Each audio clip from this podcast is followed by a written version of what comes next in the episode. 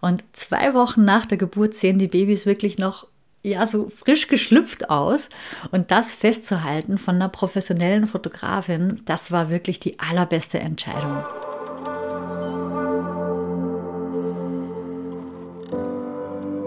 Hallo und herzlich willkommen beim Podcast zur mentalen Geburtsvorbereitung. Empowerment für deine Schwangerschaft und Geburt. Mein Name ist Nives Haag. Ich bin Hypnobirthing-Trainerin, Hypnose-Coach und Mama von zwei Kindern. Und ich unterstütze dich dabei, mit mentaler Geburtsvorbereitung eine positive und bestärkende Geburt zu erleben. Heute sind wir im dritten und somit auch schon letzten Teil meines Geburtsberichts angekommen. Wir sprechen über das allererste Anlegen und wann die Plazenta geboren wurde. Außerdem erfährst du, was ich nach der Geburt mit der Plazenta gemacht habe und wie wir unser Wochenbett gestaltet haben. Ich wünsche dir ganz viel Freude bei dieser Folge.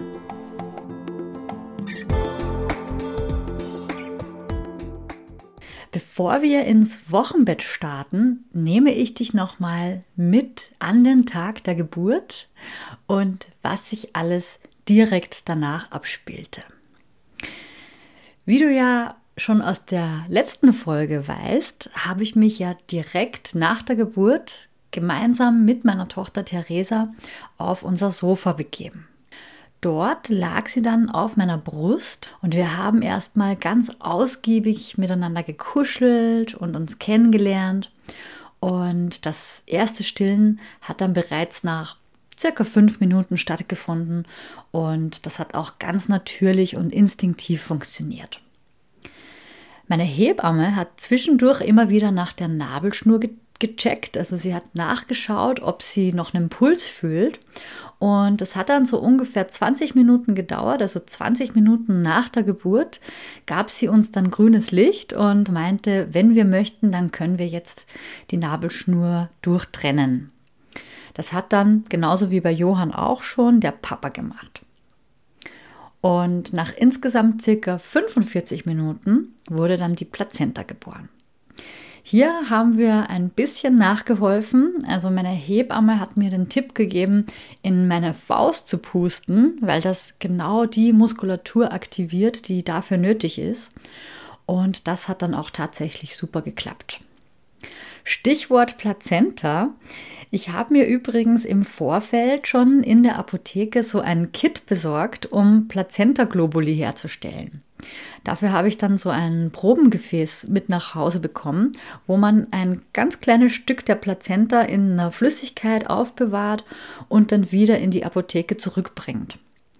Und darum hat sich dann auch unsere Hebamme gekümmert und also nach der Geburt, nachdem die Plazenta geboren wurde, und sie hat dann alles für die Apotheke vorbereitet. Da musste ich gar nichts äh, dazu beitragen, das hat alles sie gemacht. Und ich muss aber dazu sagen, dass ich wirklich gar keine Ahnung hatte, ob oder was das Ganze bringt, Plazenta-Globuli herzustellen. Aber ich habe immer wieder davon gehört und auch davon gelesen und fand es einfach interessant. Also ich war einfach neugierig. Darum dachte ich mir, probieren geht über studieren. Und ich habe es also einfach mal gemacht. Ungefähr zwei Stunden nach Theresas Geburt wurde sie dann erstmal gewogen und gemessen. Also das heißt, so diese typische Untersuchung des neugeborenen Babys hat dann stattgefunden. Das war aber eben erst nach zwei Stunden. Da war sie übrigens immer noch wach. Also sie hatte zu dem Zeitpunkt schon einige Male getrunken und fand das Ganze wohl ziemlich spannend und aufregend und hat noch kein einziges Mal dazwischen ist sie eingeschlafen. Unser Kinderarzt wurde auch von unserer Hebamme informiert, dass er sich dann für die erste Untersuchung bei uns meldet. Das ist hier in Österreich innerhalb der ersten Lebenswoche angesetzt, also innerhalb der ersten sieben Tage. Und in Deutschland sind es zehn Tage, wo man dann eben zur Untersuchung einmal zum Kinderarzt muss oder zur Kinderärztin. Natürlich hat unsere Hebamme auch immer wieder mal nach mir gesehen. Also sie hat meine Temperatur und meinen Blutdruck gemessen und hat mich auch noch mal nach eventuellen Geburtsverletzungen untersucht. Zum Glück hatte ich diesmal keine Verletzungen, die genäht werden mussten. Ich hatte lediglich so eine ganz kleine Schürfung, die aber von ganz alleine heilte. Ungefähr ja, es waren knapp drei Stunden nach der Geburt. Da habe ich dann im Beisein meiner Hebamme meine erste Dusche genommen und sie ist da bei mir geblieben, um einfach zu schauen, ob auch alles okay ist mit meinem Kreislauf und so weiter. Und danach hat sie sich dann auch schon verabschiedet. Und kurze Zeit später kam dann Theresas großer Bruder Johann mit dem Opa nach Hause. Und das war natürlich super spannend. Also dieses erste Zusammentreffen zwischen Bruder und Schwester. Das war wirklich sehr süß. Das haben wir auch auf Video festgehalten, diesen ersten Moment. Johann war anfangs schon noch sehr zurückhaltend und einfach schüchtern und ja, einfach vorsichtig. Es hat aber nicht sehr lange gedauert und er ist dann schon zu Theresa hingelaufen und gab ihr sofort ein Küsschen auf die Wange. Also das war wirklich sehr lieb. Es war ja bereits die Nacht vorher schon ziemlich emotional. Da war Johann ziemlich anhänglich und weinerlich, als wir ihn ins Bett brachten. Also das war echt so, als hätte er schon irgendwie gewusst oder gespürt, dass das unsere letzte Nacht zu dritt sein würde. Jedenfalls waren wir dann alle vereint und der Opa war auch noch so nett und hat uns Pizza vorbeigebracht. Das habe ich mir gewünscht nach der Geburt, nachdem ich ja die Wochen zuvor auf Weißmehl und Zucker verzichtet habe. Und auf diese Pizza habe ich mich halt wirklich so richtig gefreut. Die erste Nacht haben wir dann so verbracht, dass Johann mit dem Papa wie gehabt im Familienbett geschlafen hat. Also so gut wie keine Veränderung äh, für Johann. Und ich habe mich aber dann mit Theresa ins Kinderzimmer zurückgezogen. Ich war immer noch so aufgedreht, dass ich ohnehin nicht viel schlafen konnte, aber Theresa hat bereits relativ gut geschlafen und ist auch nicht allzu oft aufgewacht, beziehungsweise halt nur um zu trinken und dann hat sie danach direkt weiter geschlafen. Die Plazenta haben wir übrigens erstmal im Kühlschrank aufgehoben um sie dann ein paar Tage später im Wald zu vergraben. Wir haben ja keinen eigenen Garten und deshalb erschien es mir als schönes Ritual, dass Theresa im benachbarten Wald einen Baum hat, wo die Plazenta begraben ist und wo wir jederzeit wieder zurückkommen können. Ah ja, und vorher haben wir aber noch mit unserer Hebamme zusammen einen, beziehungsweise es waren sogar zwei wunderschöne Plazenta-Abdrücke gemacht auf Leinwand. Also wir haben die Plazenta mit einer Fingerfarbe eingerieben und dann auf Leinwand einen Abdruck gemacht. Das ist wirklich eine sehr schöne Erinnerung und ich freue mich wirklich jedes Mal darüber, wenn ich dieses Plazenta-Bild ansehe und Theresa später sicherlich auch. Dann kommen wir zum Wochenbett. Wie du ja vielleicht weißt, muss die Gebärmutter erstmal heilen, egal wie dein Baby geboren wurde. Also egal ob eine natürliche Geburt oder ein Kaiserschnitt. An der Stelle, wo die Plazenta während der ganzen Schwangerschaft war, da ist nach der Geburt eine Wunde, die erstmal verheilen muss. Und genau aus diesem Grund gibt es den sogenannten Wochenfluss, wo dann Blut und Wundsekret ausgestoßen wird. Also ähnlich wie bei einer Regelblutung, aber schon um einiges stärker. Der Wochenfluss kann bis zu sechs oder acht Wochen dauern. Bei mir war das Ganze nach zwei Wochen bereits abgeklungen. Dazu habe ich freundlicherweise die Wochenbetteinlagen von The Weeks zur Verfügung gestellt bekommen. Die haben mir ein ganzes Set zugeschickt und ich glaube, das sind wirklich die weichsten Binden, die ich jemals gesehen bzw. gespürt habe. Ich verlinke dir die Einlagen in den Show Notes, weil da bekommst du nämlich auch einen Rabatt, wenn du selbst welche bestellen möchtest. Ich hatte auch nach der Geburt mit Hämorrhoiden zu kämpfen und auch das ist relativ typisch. Allein schon durch die Schwangerschaft wird das begünstigt und bei der Geburt dann noch mal mehr. Aber ich habe dir ja von dem Sitzbad erzählt, das ich mir fürs Wochenbett gekauft habe und das hat tatsächlich Wunder gewirkt. Das war nämlich nicht nur total angenehm und für die generelle Wundheilung förderlich, sondern das ließ auch mein Hämorrhoidenproblem wirklich ganz plötzlich wieder verschwinden. Für den Toilettengang nach der Geburt empfehle ich dir sowieso, dass du dir auf jeden Fall eine Flasche oder ein großes Glas mit Wasser neben das Klo stellst und damit dann nachspülst, sodass der Urin nicht brennt auf eventuellen Wunden. Und die Geburtsatmung, die empfehle ich ja auch immer wieder für die erste Zeit nach der Geburt, damit man sich dann beim Stuhlgang nicht allzu sehr anstrengen muss. Pressen ist ja sowieso nicht förderlich, also in gar keinem Fall, aber schon gar nicht nach der Geburt, wenn du ja vielleicht sogar Schmerzen hast von eventuellen Verletzungen oder von einer Naht. Und für den Beckenboden ist es eben sowieso nicht empfohlen, auch beim Stuhlgang nicht zu pressen. Ja, circa drei Tage nach der Geburt stellte sich dann ein regelrechtes Hormonchaos bei mir ein. Irgendwie fand ich alles blöd und ich kannte das ja auch schon von meiner ersten Geburt. Also ich habe mich daran so vage dran erinnert. Und trotz Traumgeburt habe ich auch da wirklich jedes Detail meiner Geburt nochmal hinterfragt. Und dazu kommt dann auch noch der Milcheinschuss mit kaltem Schweiß und Schüttelfrost in der Nacht. Aber das alles ist wirklich ganz normal und geht zum Glück wirklich genauso schnell wieder, wie es gekommen ist. Es sind die Hormone, die sich umstellen und so eine leichte depressive Verstimmung, schlechte Laune, Gereiztheit, das ist, gehört da alles dazu. Das ist alles eben durch die Hormone verursacht. Ebenfalls drei Tage ungefähr, so plus minus, dauerten bei mir die sogenannten Nachwehen. Das sind also die Wellen, die dein Körper nach der Geburt produziert, damit sich die Gebärmutter wieder auf die ursprüngliche Größe zurückbildet. Also das muss man sich ja mal vorstellen. Über neun Monate ist deine Gebärmutter gewachsen und dann kommt dein Kind zur Welt und innerhalb von drei Tagen bildet sich die Gebärmutter wieder fast zur ursprünglichen Größe zurück. Wow, also das ist echt so krass. Die Gebärmutter wird zwar meistens nicht mehr ganz so klein, wie sie vorher war, aber trotzdem innerhalb von drei Tagen passiert diese ganze Arbeit, die vorher kontinuierlich über neun Monate oder neuneinhalb Monaten passiert ist. Und genau das kann man eben spüren, vor allem beim zweiten Kind. Da sind dann die Kontraktionen noch mal intensiver als beim ersten Mal. Stichwort Beckenboden, der hat sich vergleichsweise schnell erholt. Das liegt vielleicht auch daran, dass die Geburt bzw. vor allem die Geburtsphase sehr schnell verlaufen ist und auch in der aufrechten Position und auch ohne allzu große Anstrengungen. Also das heißt ohne großartigen Pressen. Aber leider währte das nicht allzu lange, denn Theresa wollte in den ersten acht Wochen ungefähr wirklich ausschließlich getragen werden.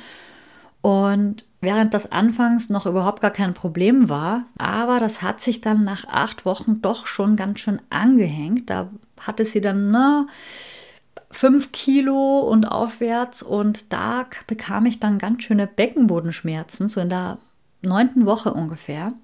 Glücklicherweise habe ich dann den wundervollen Beckenbodenkurs von meiner Freundin Katrin Klingenberg angefangen, sodass ich dann ganz gemütlich und flexibel von zu Hause aus regelmäßig meinen Beckenboden trainiert habe und das auch immer noch mache. Also auch hier meine ganz klare Empfehlung, dass du einen entsprechenden Rückbildungskurs machst. Sehr gerne natürlich den Beckenboden Power Kurs von Katrin.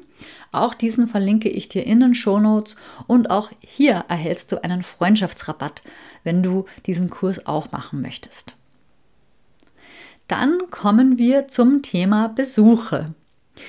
Für den ersten externen Besuch, also Besuch außerhalb der, des engsten Familienkreises, war ich nach ungefähr acht Tagen zum ersten Mal bereit. Klar, Oma und Opa durften auch schon früher kommen, aber auch da habe ich bemerkt, dass es für mich zum Beispiel noch viel zu früh war, dass Theresa von jemandem anderes gehalten wird. Also da bin ich relativ schnell unruhig geworden und deshalb habe ich das auch bei zukünftigen Besuchen dann eine ganze Zeit lang gar nicht zugelassen und habe sie immer in meinem Arm gehalten. Man sagt ja auch, dass die Babys erstmal Mama und Papa und die Kernfamilie kennenlernen sollen und nicht unnötig verwirrt werden durch andere Gerüche und einfach ja, fremde Gerüche und andere Menschen, die ihnen dann zu nahe kommen. Aber nach acht Tagen kamen uns dann wirklich gute Freunde besuchen. Wie gesagt, ohne dem Tragen von Theresa, also nur gucken und auch ohne weitere Kinder. Das war mir auch noch wichtig, dass noch keine weiteren fremden Kinder sozusagen zu uns zu Besuch kommen. Das war mir einfach zu viel und auch wegen der Keime natürlich, weil andere Kinder ja auch durch den Kindergarten alles Mögliche an Keimen noch mit ins Haus bringen. Wir haben das Ganze dann erstmal auf einen Besuch pro Woche beschränkt und das kam auch daher, dass ich nach dem ersten externen Besuch gemerkt habe, dass es schon noch ganz schön anstrengend für mich war. So angenehm das in dem Moment für mich war, aber im Nachhinein war ich dann schon ganz schön erschöpft von diesem Besuch. Die Besuche mussten sich übrigens auch immer gleich die Hände waschen nach der Ankunft und auch einen Corona-Test machen. Das waren unsere Regeln. Geplant haben wir übrigens auch noch ein Wochenbett-Fotoshooting und zwar war das erstmal für eine Woche nach der Geburt angesetzt. Also das kann man natürlich nicht so genau planen. Ich habe halt ein paar Tage nach der Geburt angefragt bei der Fotografin, die aber schon prinzipiell wusste, dass wir das machen wollen. Und die wurde dann aber leider kurzfristig krank und deshalb hat das Ganze dann zwei Wochen nach der Geburt stattgefunden. Also es hat sich ein bisschen verzögert, aber es war einfach so schön. Ich hatte ja schon ein bisschen Sorge, dass das Ganze zu spät war, aber im Nachhinein betrachtet bin ich so froh, dass wir es dann auch zwei Wochen später noch gemacht haben, weil Theresa schon wenige Wochen später wirklich bereits ganz anders ausgesehen hat. Und zwei Wochen nach der Geburt sehen die Babys wirklich noch ja so frisch geschlüpft aus und das festzuhalten von einer professionellen Fotografin, das war wirklich die allerbeste Entscheidung. Sie war so ungefähr zwei Stunden bei uns zu Hause, ganz gemütlich an einem Sonntagvormittag und wir haben uns nichts Besonderes angezogen oder irgendwas Besonderes überlegt, sondern wir wollten einfach unseren neuen Alltag einmal fotografisch einfangen. Und das ist wirklich sehr gut gelungen und das kann ich dir von Herzen weiterempfehlen, dass du solche einzigartigen Momente für die Ewigkeit festhältst. Ich werde im Laufe der kommenden zwei Wochen einige von den Fotos auf Instagram in meinen Stories teilen, also schau unbedingt unter atmamabynature.de vorbei. Drei Wochen nach der Geburt habe ich mir dann die zweite Corona-Impfung geholt. Ich wollte ja ursprünglich nicht in der Schwangerschaft zum Impfen gehen, da ich relativ wenig Kontakte hatte und deshalb einfach generell ein geringes Risiko. Aber weil Johann in der Kita doch ziemlich exponiert war, hatte ich dann in den letzten Wochen meiner Schwangerschaft doch ein ungutes Gefühl und habe dann nach Rücksprache mit meinem Frauenarzt und meiner Hebamme mich dann doch noch impfen lassen. Den zweiten Stich haben wir aber bewusst aufgeschoben, weil der wäre nämlich in die Geburtszeit, äh, der hätte in der Geburtszeit stattgefunden. Und wir wollten natürlich eventuelle Nebenwirkungen oder Impfreaktionen während der Geburt nicht riskieren. Und deshalb haben wir gesagt, okay, den zweiten Stich, den hole ich mir dann im Wochenbett. Ganz zum Schluss noch ein paar Worte zu unserem neuen Alltag mit zwei Kindern. Johann ist ja nun schon fast vier und er hat seine kleine Schwester von Anfang an ins Herz geschlossen. Trotzdem, es stand für ihn die Welt plötzlich Kopf. Also es ist auch kein Wunder, fast vier Jahre lang hatte er jederzeit die volle, hundertprozentige Aufmerksamkeit von Mama und Papa. Und nun musste er vor allem die Mama wirklich oft teilen und wirklich oft zurückstecken. So sehr ich mich bemüht habe, ein kleines Baby trinkt nun mal sehr viel am Anfang. Und in der Zeit muss der große Bruder wohl oder übel mit dem Papa Vorlieben nehmen oder eben warten. Auch das Bettgehritual hat sich etwas verändert und wir sind jetzt entweder zu viert oder Johann mit seinem Papa zu zweit. Zumindest war das ganz am Anfang so. Jetzt, nach drei Monaten, haben wir es mittlerweile schon wieder ein paar Mal ausprobiert, dass ich Johann ins Bett bringe und der Papa bei Theresa ist. Aber so wie früher, dass wir zu zweit Johann ins Bett bringen, das geht jetzt natürlich nicht mehr, weil wir ja zu viert sind. Er war generell wirklich immer zuckersüß zu Theresa von Anfang an, aber die ersten sechs Wochen merkte man schon so an seinem Verhalten einfach, dass er ganz schön zu kämpfen hatte mit der Umstellung. Also es war wirklich sehr fordernd, also er war sehr fordernd uns Eltern gegenüber. Ich glaube, er wusste einfach selber nicht so richtig, wie ihm geschieht. Aber wir haben ihn durch diese Phase liebevoll begleitet, ganz geduldig, obwohl es natürlich auch für uns schon eine schwierige Zeit war. Also es war auch für uns sehr herausfordernd. Was aber geholfen hat, war, dass wir ihn so oft wie möglich eingebunden haben, also auch in diese ganzen neuen Aufgaben mit Theresa, wie wickeln oder mal irgendetwas holen an Babykleidung oder sonst irgendwas, auch das Baden. Also das hat ihm gut gefallen, da ist er auch immer total motiviert und dass er weiterhin seine regelmäßigen Oma- und Opa-Zeiten bekommt. Da kann er ja, da ist er ja weiterhin der einzige und die unangefochtene Nummer eins. Das war auch kein Abschieben oder so, also auch nicht für ihn, sondern das hat ihm richtig gut getan und diese Zeit genießt er nach wie vor in vollen Zügen, weil dort ja auch alles ganz normal ist, also so wie früher halt. Da hat sich ja nichts verändert. Nun kommt noch mein Fazit für das Wochenbett.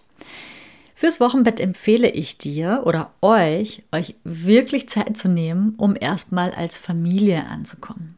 Setz dich also bitte nicht unter Druck, irgendetwas schaffen zu müssen, sondern hör auf deinen Körper und gib ihm Zeit, das alles erstmal zu verarbeiten.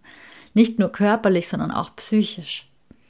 Der Haushalt kann warten und das Kochen sollte auch jemand anderes für dich übernehmen. Wir hatten das große Glück, dass die Oma uns jeden Tag was zu essen vorbeigebracht hat, was wirklich ganz, ganz wunderbar war. Du hast jetzt erstmal ganz anderes zu tun. Und wenn es dir nicht gut gehen sollte, dann nimm auch das an, denn es ist bis zu einem gewissen Grad wirklich ganz normal, weil deine Hormone einfach verrückt spielen und auch du diese neue Situation erstmal für dich integrieren musst.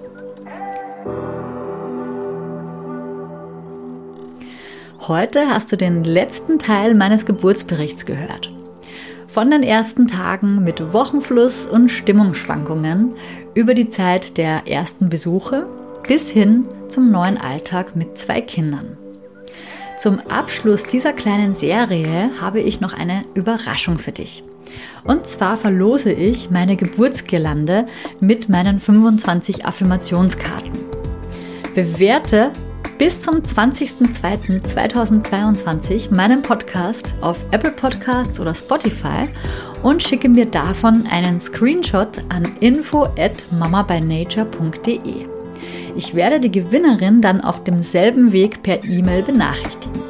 Ich wünsche dir ganz viel Glück freue mich, wenn wir uns in zwei Wochen dann wieder hören. Also bis dahin, alles Liebe und Tschüss, deine Nieves von Mama by Nature.